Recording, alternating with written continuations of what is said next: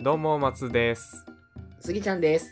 この番組は僕ら2人がお互いに見せたいコンテンツを持ち寄って一方は初見で一方はすでに見た立場で感想考察などを語り合うラジオですはい、お願いします。はいというわけで今回はまあおなじみ「対岸のバニー」の第20話ですよ、そうですね。ついに大い台やーもう、 20話にあと5話今日含めて。ああそうですねあと5話おお、ですねすごい。なん何年かかったまあね冬のうちに見切れてよかったですねそうやね。春にかかるかなと思ってたから。そうでまああのもう暦のね旧暦の感じで言うと春新春に差し掛かってますけど、なんとかあのそうやね。気候的には冬の間に見切れてよかったなと、これ本当は、この、えタイガーバニーシーズン1の1から25話っていうのは、えっと、どのくらいの時間をかけての放送やったのこれは半年ぐらいですねやっぱあ、半年で25話なんや。そうねじゃあその最近のアニメって何話なんやったっけうん大体12話か13話ぐらいが多いかな半分ぐらいタイバリこのとは半年かからん3ヶ月ぐらいってことそうですねまあいわゆるワンクールってやつですねはあなるほどなるほど、うんそうこれ2クールってことツークールですよへえ結構ね、うんこのアニメ対話にやってた2011年頃も結構もう新アニメとか増え始めてた頃なんで、うんうんうんうん結構ワンクールものも多かったんですけどうんうんまあそれでももうツークールバコンと枠を抑えてねす放ごい送ねしてたっていうことで、まあ力の入ったアニメではあったんでしょうね当時やっぱ、まあ、あのあんだけアニメ中にも広告入れてるからいけた んかなあそうかもしれんそのパワーもあったかもうんしうれんん、うんうんペプシが応援してくれてたようん、留いや学そをんな感じではいはいね、バイタイバリの第20話、えーはいどんな話だったのかっていうのを、まあ、ちょっとお話ししていきたいなと思います。はいお願いします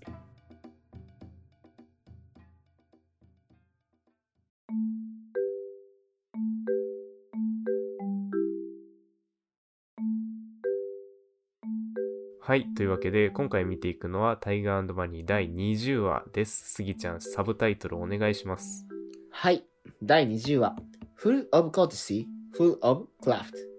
口に蜜あり、腹に剣あり。うん、こういうことわざがあるんすね。うん。どういうことで、毎回言ってる気がするけど、うん、まあ、本当に。いや、こ今回に関しては英語もわからんし、日本語もわからんねんけど。あー、これなんかさ、うん。英語英単語、スギちゃんもわかんない単語でもね、このコーテシテシー、なんか、礼儀正しいみたいな意味じゃなかったっけえっと、待ってね。えー、コーテシーは、オックスフォード・アドバンスト・ラーナーズ・ディクショナリーによると、 すぐ出てくる。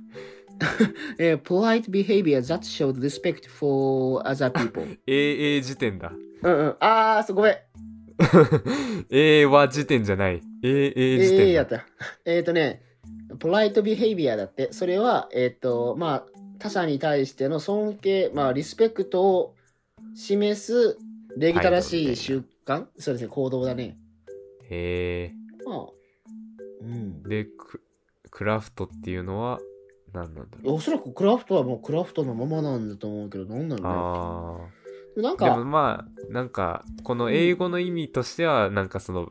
別の意味なんだけど、日本語に訳すとこの言葉っていうことなのかね。そういう見た目よね。うん。ちょっとより検索しちゃったんやけど、うん、あ、下しちゃったんだ。 一つはね、えーっと、activity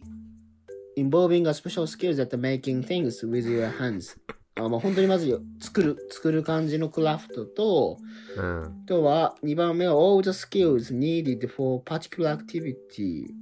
スキルのこと。あれ、英語の授業だったかな。英語ポッドキャストだった。なんか、学べる英会話みたいな。そういうジャンルがあるんや慣用ろ句から学ぶうん。慣用句から学ぶ英会話みたいな。いいね。なんかアニメタイトルから学ぶ英語教室みたい な。 だいぶ遠回りしてるけど。だいぶ遠回りだな、それん。それ普通に単語帳とか見た方がいいよな。まあいいんじゃなういんこっちの方が、それこその文脈に応じた英語を学べるわけやから。コーテスイって、あの、タイガーバに第20話で出てきたやつだってななるもんね。だいあ、あれ20話の話だ。あ、そうだ、あの回って、マーヴェリックさんがってなるもん。遠回りや な脳のさ、リソースをさ、すごい割 くよ活ね。用させて。一個の単語を覚えるのに。いや、でもこれでも忘れるじゃん、もうコーテスイって聞いたら。あー、あでもままあああれだ本当にそういうのはあるっていうもんね。なんかその例文で覚える方がうんうんうんうん。身につくみたいな。あるあるあるあるうん。そのいわゆるエピソード記憶みたいな。うん。うん、あったよねさすが、本職はやっぱすぐ出てくるね、そういう言葉が。いやいやいやいや。うん。 で、何の話だったっ けそうタイガーバニーですよ。あ、はいはい、そうえそうそうっと、今回あれだ。マーベリックさんが悪者だってことが、もう確実になった日。うん、そうっす買ね。った回だねもう、ね、前回の第19話で、あの、まあ、マーベリックさんっていうね、えっ、と、バーナビーの育ての親であるところのマーベリックさんが実は、そのバーナビーの両親を殺害した真犯人だったっていうのが分かって、うんうんうんもう20話はもう悪役ムーブがすごかったっていう。うん。すごかったね。もう、悪役やんって感じだったし。そうね。ちょっとざっくりあらすじを紹介しますね。はい、お願いします。えーバーナビーと連絡がつかなくなり心配するヒーローたちそんな中元家政婦のサマンサがバーナビーの両親殺しの手がかりを持って訪ねてくる事件の真相に近づく可能性のある虎鉄とサマンサを狙うマーヴェリックは会社に来たサマンサを拉致殺害しその罪を虎鉄にかぶせるという最悪のシナリオを遂行するのだったうん。話ですねはいはいはいはい、そうでした、そうでした。うんそうそうそう。もう前回でね、秘密は、もう視聴者の方には秘密はバレたんで、バレたよね。うん、もうまあマーベリックさんが、ここ、これでもかと悪役ムーブをかましてた回ですけど。いや、もう、いや、ここまでや、やからね、そう、前回の話でも言った気がする、19話の時にも言った気がするけど、マーヴェリックさんはモブキャラやと思うのよ。普通に考えたら。うん。で、モブやと思ってたら、実はめちゃくちゃ悪かったっていう。 めちゃくちゃ悪い。そううねん。いや、当時見てた時、そう、2011年当時にうん見てた時も、確かにあんまマーベリックさんには最初、なんとも思ってなかった気がするもんないや、思わんでしょうん、もうもはやね、あの、僕はもう見た、一回っていうか何回か見てる上で今回見てるから、う。うん。あー、マーベリックさん悪いことしてんなと思って見てるけど、 いや、なんかね、うんほんまに、過剰演出とはまさにこのことよね。 でもまあ、マーベリックさんはほら、もともとさ、テレビプロデューサーだからさ、うんうんうん。もう演出にはこと書かないというか、いや演出家だからもともとい。やー、まあ、それゆえにバーナビーのお父さんとお母さん殺しちゃってるっていう手も、そういうことよね。そうね。やりすぎその演出で。な街そのものをこう、うん演出するというか、うんうんうんうん。街のその治安ヒーロー業界っていうのを作るために悪事に手を染めてたところをバーナビーの業師に気づかれたみたいなそういうことよね。話だったけどいやー、でね、今回の話ね、そう考えさせられたことがあって、はあはあはその、ヒーローという存在を際立たせるのは悪者だっていうことが、いかに、まあ、美しくも見えるけども、危険なことってことを、まあ、強く感じて、ああーっていうのはそのマーヴェリックさんのそう悪そう者そムうーそうブ。に悪者ムーブだし、あの、まあ、言うたら、マーベリックさんは自分で事件を起こしてるじゃない。はいはいはいあの感じだとーそういうシーンありましたね、うん今回サマンサさんがまあ虎鉄の会社に来てうんうん。まあ、虎鉄と接触させないようにするためにビル爆破みたいなのを起こすみたいな。うんうんうんうん。だから、その、そう思うと、やっぱヒーローはかっこよくてすごいけど、でもその反対側には、まあ、何らかのその、悪事を、なんていうの働こうとする、もしくはそれを際立たせるための存在が悪いっていう意味じゃなくって、まあ、その存在がいて、で、その存在は、なんていうのなんか必要なというか、そね、うそうそう必要枠になってしまっていて要。うん。ヒーローという存在のためには悪が必要だからヒーローは確かにかっこよくて、素晴らしい存在あーだけれども、その存在には必ず悪という存在がいないと存在できないっていう、なんていうの、むうん矛盾というか、その、ジレンマやなと思って。うん確かにああ、うんなるほど確かにあんまり結構そういうねこういうヒーローもの僕も好きでいろいろ見てますけど、なんかそういうテーマはまあたまにあってなんかうんうん、ヒーローがいる裏には必ず悪があるみたいな、うんうんうんうん。なんかヒーローと悪役を表裏一体みたいなね、うんうんうんなんかそういうテーマの作品ってまあいくつかありますけど、うんうんまあなんかあんま対バニではそれを感じたことはあんま今までなかったんだけど、まあ言われてみれば、今回のマーベリックさんの、なんかこの、正体バレしてからの悪役っぷりっていうのは、うんそういうところあるかもね。いやほんまに思ってるでそれでね思ったのがうん。このヒーロー TV、まあ、この対バニの世界でのこのヒーローたちの活動を、えー待てよテレビ放送する番組うん。の視聴者はそのことに気づかないのかってことやねんあえこれやらせだろうってならへんやんかこれ見てる限りはあ、そうね。まあ実際その事件は起きているわけだし。そうそうだからそれも怖いなと思ってうん。だけども人々はそのことを疑ってないんかなと思ってあの視聴者はねうん。これやらせちゃそうねうんってなってないってことも、もうこわあ危ないんかなと思ったりそのヒーローこの世界だけじゃなくっていわゆる僕たちが生きてるこのし社会においてもあそういうことってじゃあありえてるのかもしれないなと思って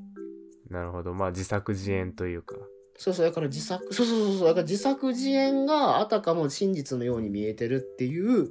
うん。可能性があるんじゃないのかなと思って、うーんねえなんかそれこそうん今のこのなんていうか SNS 社会っていうかさうんうんうんうんなんかそういうので情報の透明性がとかさうんうんうんまあ言われますけどなんかそういうところを結構この対バにやってた2011年ってまだそこまで SNS が みんな使ってるっていうわけでもなかったけどさうんうーんまあ2011年って言ったらギリスマホが持ってる人は持ってるみたいなそうよねぐらいの感じですけど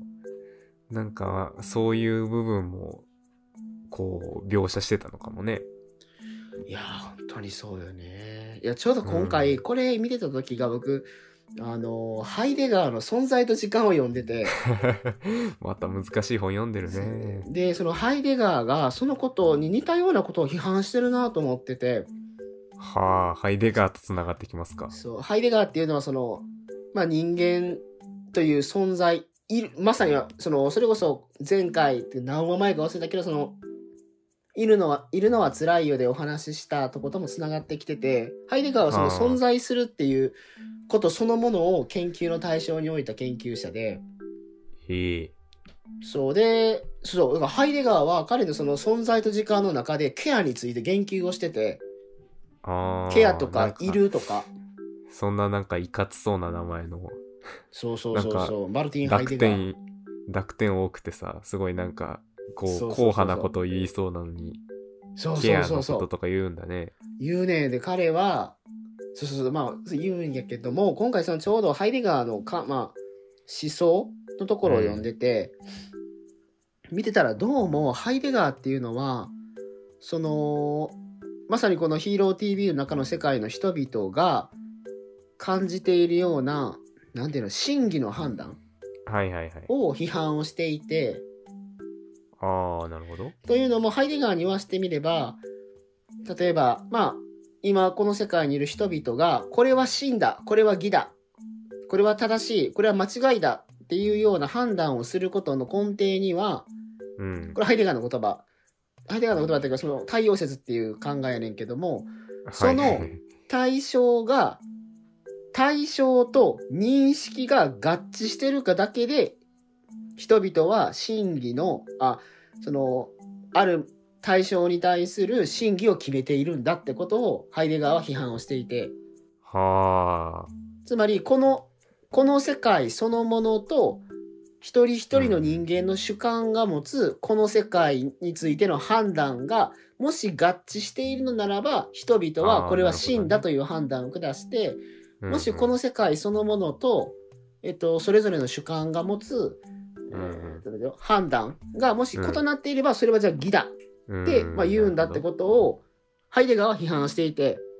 うん、そうか、なんかそれそれぞれがお思っ、なんていうか、それぞれの、うんまあ、思い込みというか、うんうんうんうんと、もう合致してたら、それはもう、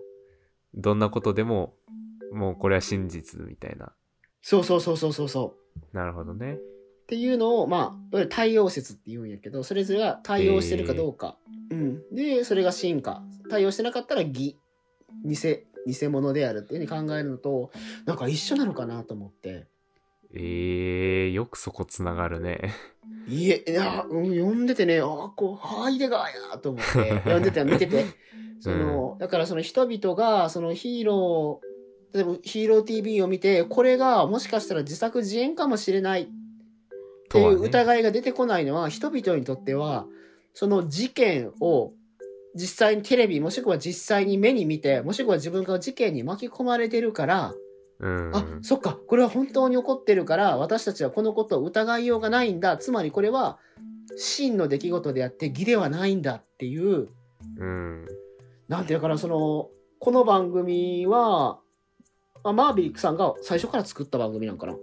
そうですね。なんかその、ちょっと多分前の回だったかなに、その、なんマーベリックさんの語りのところで言ってたかもしれないけど、うん、そのヒーロー、このヒーロー TV っていうのをシテルンビルトで作って、なんかその流行らせたのは自分だみたいな話をしてたような気がする。はあ、いやそう思うとこのマーベリックさんが作ったこの「ヒーロー TV」っていうシステムは、うん、まさにこのハイデガーが批判するところの対応説の現実認識うん現実判断をうまく使って、なだるほかどらそれが絶対視聴者は嘘だとは思わない絶対真だと思うように作られてるなと思ってうん、そうね。いやなるーほどねだ。からこのからくりってうまいなと思ってもしこれがそれこそなんていうのあるところの例えばびっくり映像ですみたいな形でやったらいやどうせこれやらせやろとかはいはいはい。出てくるやろうけどもこれでは出てきてない感じやから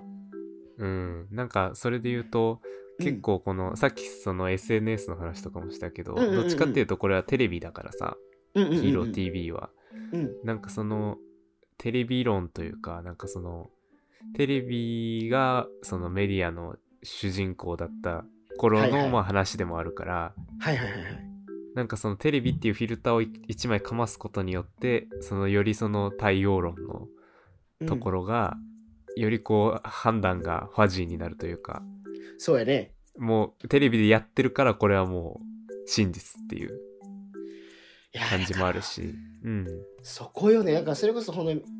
まあ突き詰めていくとなんかメディアリテラシーとかそういう話に行くんかなメディアをどう扱うべきかみたいな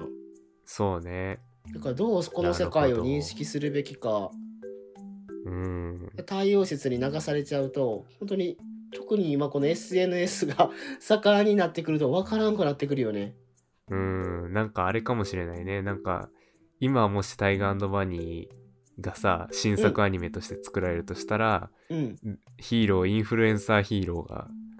いいやるかイもンしフルエれンなサーヒーローやねそうなったらい。もう、バズりのために事件を起こしまくりみたいな。だからそこよねそれがありえちゃうわけよね、この考え方でいくならそうね。まあ、マーベリックさんはそれをもっと大きなメディアでやってたから、すごいもう街を含めた極悪人みたいになってるけども、うんうん今はもっとその小さい規模でそういうことが実際に起こってたりもするみたいな。うんうんうんうんやから、うんそう思うと、その、いわゆる、なんていうの、お騒がせ YouTuber というか、うんやらせをやって、そういうことをしようとする YouTuber っていうのは、本当に、まさにこの対応説にのっとろうとしてて、その、プロトタイプというか、原型というかを、その、マーベリックさんがもう示してたのかもしれん。はあ、なるほどこね。このアニメ作った人、天才じゃないこの当時。 天才とまでいきましたか。まあでもよくできた。よくできてるよね、ここ。だってそうそう、あんまりなんかその、うんうヒーロー TV っていうさ、設定を最初なんじゃこりゃって思ったけどさ、うんなんじゃこりゃもはやもはや慣れてしまって20話まで行くと、なんかうもうそういうもんだって思ってたけど、よくよく考えたらかなり異常というか、ん異そ常のよね実際の事件をテレビでやもう生中継してそれを解決する様子までやってるっていう。そうやでうん。だからそうそうやねなんかやっぱこの設定よねやっぱうんり人々の周りでリアルに起こってるっていうのがまず人々の認識と合致そしてそれが世界そのものと合致させてるって思わせることができるというかもう実際そうとしか思えへんからうん。こんだけのリアルさがあってけどもそれはなんていうのいわゆるまあ偽のリアルやったんやけどそうね。でも人まあ々に偽対のするがリアル、そうね、偽のリアルっていう話で言うと、今回のお話の結構最後の方で、うんね、小鉄がピンチに陥るというか、いやなったよね、うん、あのーね、まあ言っちゃうと、そのサマンサさんをマーベリックが殺したんだけど、その罪を小鉄が被ることになって、小鉄さんがなんかい指名手配というかね、うんうんうんうんされちゃうみたいな展開がありますけど、それもね、そのヒーロー TV でせつ指名手配だって言うんだったら、もうまあこの人はやってんだろうみたいな。うんうんうんううんん。いやーまさにそこよねうん。だからなんていうの真実というものが何かがわからないよねああ、そうなってくるよね、いよいよ。うんだって、ってことはうんうん。だってその小鉄さんがさ、指名手配されちゃうことだって、うんうんヒーローがその素顔を明かしてないっていうところがまたネックになってくるもんネッねク。よねその真実というか、誰も真実を知らないっていう。うんうんうんうで、ん真実を知ってる人たちはもう記憶やられちゃってるし、んんんああ、そう考えると記憶を改ざんするっていう能力はもううってつけですね、やっぱ。記憶を改ざんするっていうのはそれこそさっきの太陽説でいくところのうん。えっ、とその各主体各主観が持つこの世界への判断を狂わせるってことやからそうね。あ容易よねまさにそういう話になってくるしね。うんまさにその話うん。だから、ああ、だから難しいよね。だから人間、人間そのものの存話にするなら、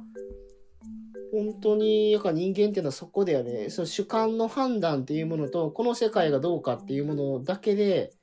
真じ真偽を判断しようとしちゃうから、うん。それゆえに、もうまさにそれが、マーベリックさんの、うん、もう策略というか、目論見でうん、うん目論見で、まさかこんな話になるとはな。本当やな。うん、まさかハイデガーの対応説の話になるとは。 まあ、ハイデガーは批判してたんやけど、うん、ハイデガーはこれはダメだってことを言ったんやけども、そっか。いやー、今回、まあ、明かされたのが、マーベリックさんうのんまあ策略うん、で、やっぱそうそっすねれが作り込みがすごいから、簡単に見破れないというか、うん、うん、うん、だから怖いね。だから、でもこの話を、なんていうんやろもっと一般化していくなら、ほんまにこれからの現実世界でもこうなってもおかしくないわけよね。あー、なるほど。まあ、その、信じてるものが実はフェイクだったみたいな。うんまあ宗教の話にしてもうん、だからその各主体の判断とこの世界とだけを見てるんだったらばまあいくらでも事実は作れちゃうというかうん。まだあか、ね、うん確かに、タイバリの話に戻すと、うんね、バーナビーとか結構主観の人だもんね。うんバーナビーとなか本当にやっぱ特にやっぱ感情的になりやすいというか、なんだろうねバーナビーは本当に特にもう一回火をついたらうん、でそれに一方で小鉄さんは割となんかえー熱血なように見えて割とこう引きで物事を見られるというか、うんうんうんうんうんうんうん、やっぱそこのやっぱ相性はいいんだよねここの、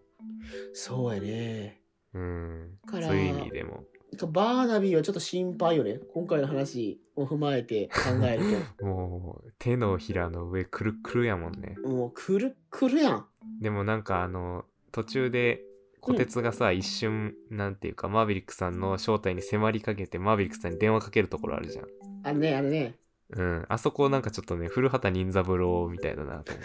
っ た。その犯人はこっちは分かってるけど、うんうんうんうんその、なんだろう、探偵役というか、うん。主人公が犯人に迫りかけて、ドキーみたいな。いや、古畑任三郎って、ちょっと待って、古畑任三郎って見たことないねんけど、あ、そうあえ再放送で見てたか。ー、再放送とかね、よくやってますけど、あれはだから、あのー最初に、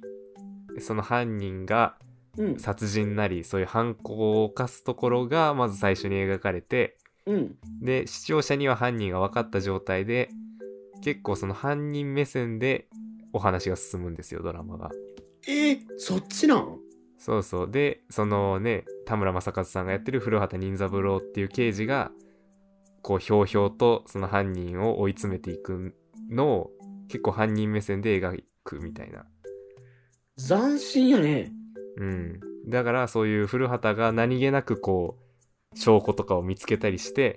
うん、おやこれはみたいなところですごい犯人がドキッとするんだけどそれを隠していやー大したことないですよみたいなそうなんや。うん知らんかった。そういうね結構だからも元を倒せば刑事コロンボとかもそういう形式ではあるけどねそういう形式なんや。そうそうそう犯人は視聴者には分かってるっていう相棒とかとは違う形式なんや。うん謎解きの部分っていうかね はあ、なるほど。しかうもん古畑任三郎ってあの人刑事なん。ね刑事らしからぬ風貌はしてますけうんど癖が強すぎひんうんへそうそえう特命係あの、世の刑事ドラマの刑事は全員特命係じゃないんで、水谷豊じゃないの水谷豊じゃない、あの、田村さんなんでね。あ、そうなんか。うん。いや、まさか古畑任三郎見たことないとは。いやちゃんと見たことないね。え、見てた、うへんまあ、それこそ再放送とかで、え、そうななんんやか、平日の昼とかにさ、延々に再放送してたから。してた、してるよね。うん。えー、そうなんや。うん。いやいや、そんな感じで、結はい構なんか、マーヴェリックさんのね、悪事といううんかうんなんか、が見えてくるといろんなことが逆にわわかかってくるるねというか、う、うんんそんな感じでしたね。まあ、はい21話、うん。うん。今回20話で、あと残り4話ですけど、4話じゃないいや4か。話か4話か。 4話うやんね。小鉄さんがね、ちょっと大、今までにない大ピンチになってしまったところからどう、そうやね。逆転していくかっていうのは見ものですね。 いやーあれ無理でしょう。あんな状況だ よ。ましてやあのねえマーベリックさんの強力なもう策略よ。うーん。うーん。ねえ、もう街を意のままに動かせるからね。いや、本当に。うん。いやいあいや。つはやばいね。はい。また次回がどうなるかはい。楽し怖みいでですすね。けど。はい。。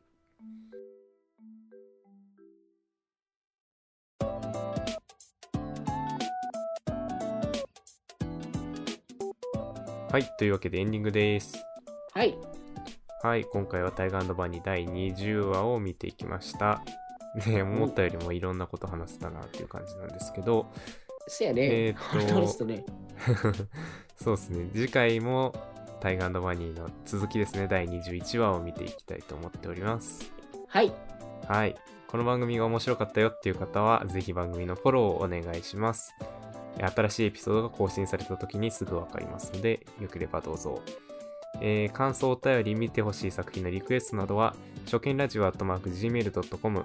syokenradio アットマーク Gmail.com にお寄せください。えー番組ツイッターもあるので、そちらも、えーよければフォローお願いします。それでははーい、また次回、えータイガーバニー第21話でお会いしましょう。さようなら。さよなら。